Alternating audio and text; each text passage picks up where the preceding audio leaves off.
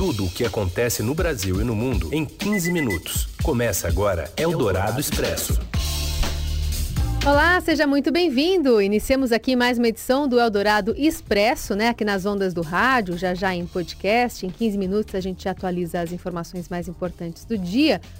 E lembrando que a gente tem uma versão em vídeo também que estreou recentemente, né? É um produto multiplataforma esse Eldorado Expresso. Você pode conferir também ele lá no YouTube da TV Estadão, né? Do Estadão e procurar sobre Eldorado Expresso e ali também há um resumo do que acontece sempre no dia. É isso, Abac? É isso aí, Carol. Uma parceria em dose dupla entre o Estadão e a Rádio Eldorado. Aqui a versão radiofônica que você ouve a partir de agora e já já em podcast também.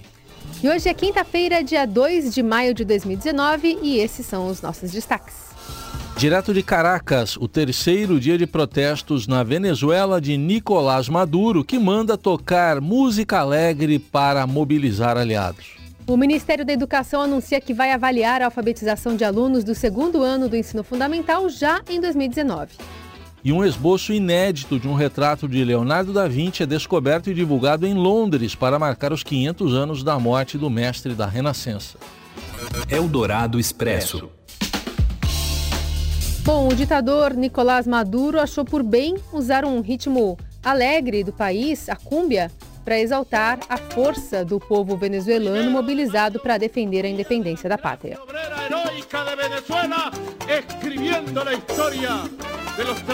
Essa é a voz de Maduro, né? Essa música foi usada em um vídeo publicado hoje nas redes sociais pelo líder chavista.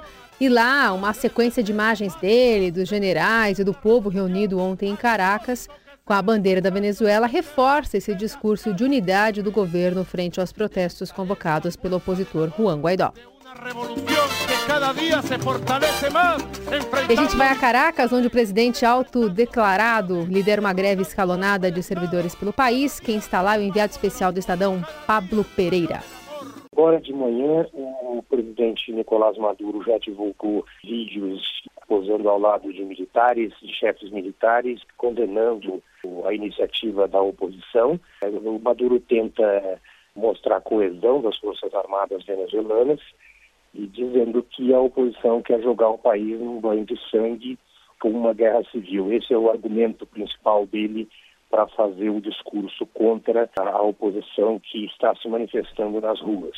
Que valores se haviam perdido e foram dados da história por nosso comandante supremo Chávez, que refundou a nossa Força Armada Nacional. Agora de manhã, apesar dessa tentativa de da cidade retomar a sua vida normal. Já houve alguns enfrentamentos aqui em alguns prédios públicos no centro da cidade. Lembrando que o Guaidó ontem convocou uma greve geral dos trabalhadores eh, do setor público da Venezuela.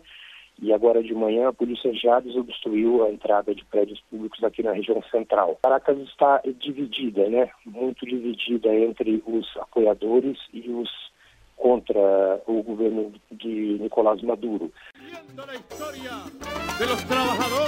E o comandante militar Remídio Ceballos, fiel ao governo de Nicolás Maduro, também defendeu mais cedo que a Venezuela receba ajuda militar de países aliados para resistir contra o que o governo chama de tentativa da oposição de tomar o poder pela força e por meio de uma guerra civil, disse Ceballos ao lado de Maduro em uma instalação militar de Caracas o seguinte: por que não podemos receber ajuda militar se tem experiência de combate?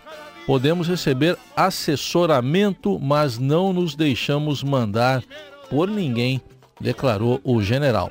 Bom, e um reflexo de tudo que acontece na Venezuela é sentido também do lado de cada fronteira, no estado de Roraima. É para lá que nós vamos, porque enquanto isso, lá em Roraima, centenas de venezuelanos continuam cruzando a fronteira em direção ao Brasil em busca de refúgio, comida e também tratamento de saúde. Fazemos um contato agora com a repórter do Estadão, Cineida Correia. Cineida, boa tarde. Qual a situação dos venezuelanos? Eles continuam chegando aí a Roraima?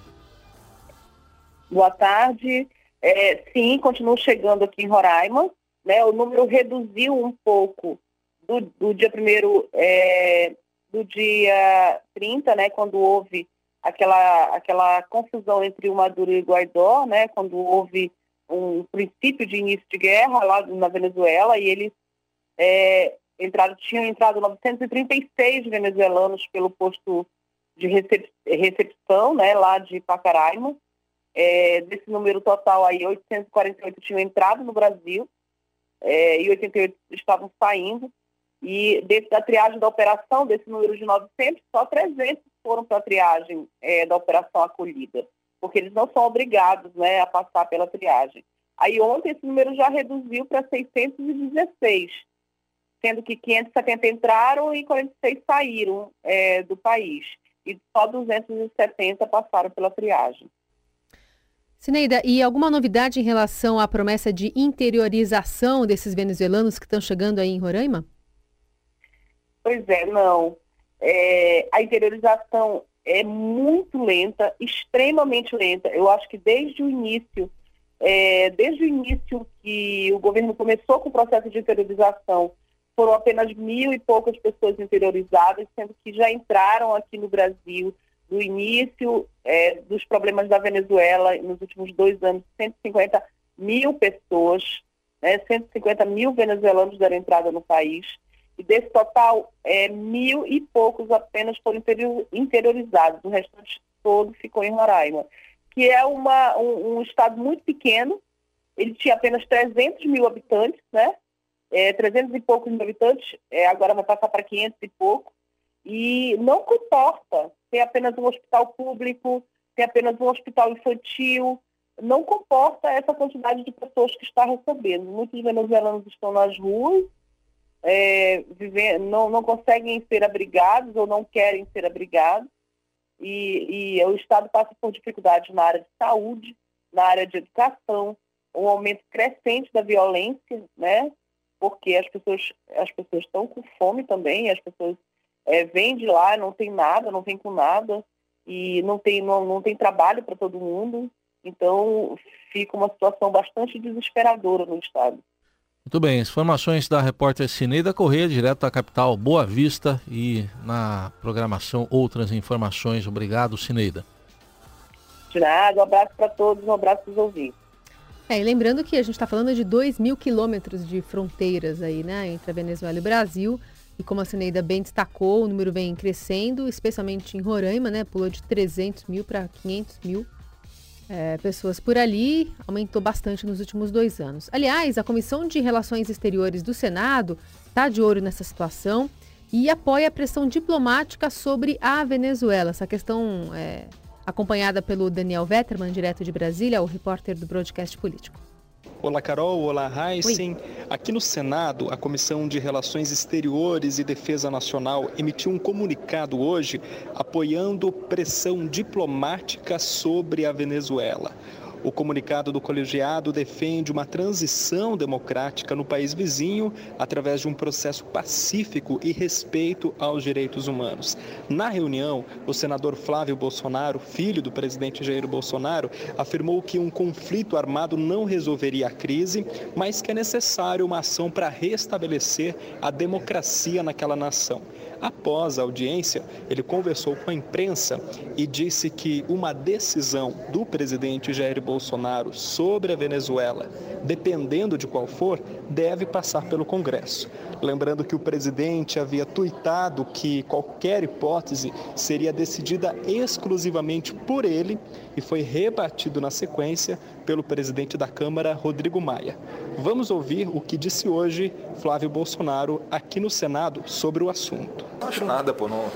Tem que decidir aí é o presidente, com o conselho que ele tem e a decisão que for tomada, depende de qual for, passa pelo Congresso. Não tem que opinar sobre isso. É um monitoramento diário, permanente, né, e já e com recursos federais, né, de, de ajuda humanitária, as Forças Armadas presentes lá para dar esse, esse suporte. Então, o que cabe a nós a gente vai fazendo. Agora, a situação só vai se normalizar quando a democracia for restabelecida na Venezuela. É de que forma isso vai acontecer, o tempo que vai dizer. Destaque agora para a educação, Ministério da Educação vai avaliar a alfabetização de alunos do segundo ano do ensino fundamental. O repórter Renato Onofre traz os detalhes direto de Brasília. O ministro da Educação, Abraham Weintraub, anunciou hoje a retomada da avaliação da alfabetização no país. A avaliação tinha sido suspensa no início do governo Bolsonaro pelo ex-ministro Vélez Rodrigues. O caso causou grande repercussão, acabou derrubando um presidente do INEP na época e levou a um desgaste que culminou com a saída de Rodrigues. Weintraub disse hoje que a avaliação será censitária para todos eh, os alunos de quinto ano, nono ano, terceiro e terceiro do, do segundo grau, né, do ensino médio, português e matemática, e haverá por amostragem em alguns grupos, principalmente na avaliação infantil. É, durante a coletiva, o ministro chegou a dizer que a avaliação custaria apenas 500 mil reais aos cofres públicos, mas após o, encontro, o INEP divulgou nota falando que, na verdade, a avaliação custará 500 milhões de reais mil vezes a mais do que o, o ministro tinha declarado na coletiva. Durante toda a coletiva, os repórteres perguntaram sobre a questão da universidade, das universidades, onde o ministro anunciou um corte de 30% no orçamento das universidades, algumas por questões ideológicas, mas o ministro Abraão Weintraub não quis comentar nenhuma das perguntas feitas. Eldorado Expresso. E a gente vai até o Rio de Janeiro porque investigadores da Polícia Civil acreditam que os milicianos que construíram os prédios que desabaram na comunidade da Muzema, na Zona Oeste, também possam ter erguido edifícios no mesmo esquema em outras cidades do Rio e nos estados da Paraíba e Pernambuco. Agentes da 16ª Divisão realizaram nesta quinta uma operação em vários pontos do Rio e em outros estados para cumprir 20 mandados de busca e apreensão relacionados ao desabamento de dois prédios, agora em abril, né? 24 pessoas morreram nesse acidente e ainda há é, outras investigações em curso, né? 30 pessoas já foram ouvidas entre moradores, testemunhas e suspeitos, e com base nas informações que obtiveram, os policiais concluíram que os prédios foram erguidos por milicianos que controlavam a Musema. Eldorado Expresso. E hoje à noite tem um confronto muito esperado no Campeonato Brasileiro entre dois técnicos, um brasileiro e um argentino. Acompanhe no comentário do Robson Morelli. Olá, amigos. Hoje eu quero falar muito rapidamente de um jogo bacana, 19 e 15 lá na Vila Belmiro, Santos e Fluminense. É o encontro de dois treinadores para quem a gente tira o chapéu. Dois treinadores é, que põem o time para frente, dois treinadores é, que gostam da bola, dois treinadores é, que gostam de fazer gols. A gente já viu muito isso no Santos e a gente está conhecendo um pouco mais disso neste Fluminense. Vai ser um jogo interessante por causa dessas características dos seus comandantes. Tomara que o pessoal do Fluminense não perca essa vontade, essa disposição, porque perdeu na, na primeira partida, na partida de abertura do Brasileirão.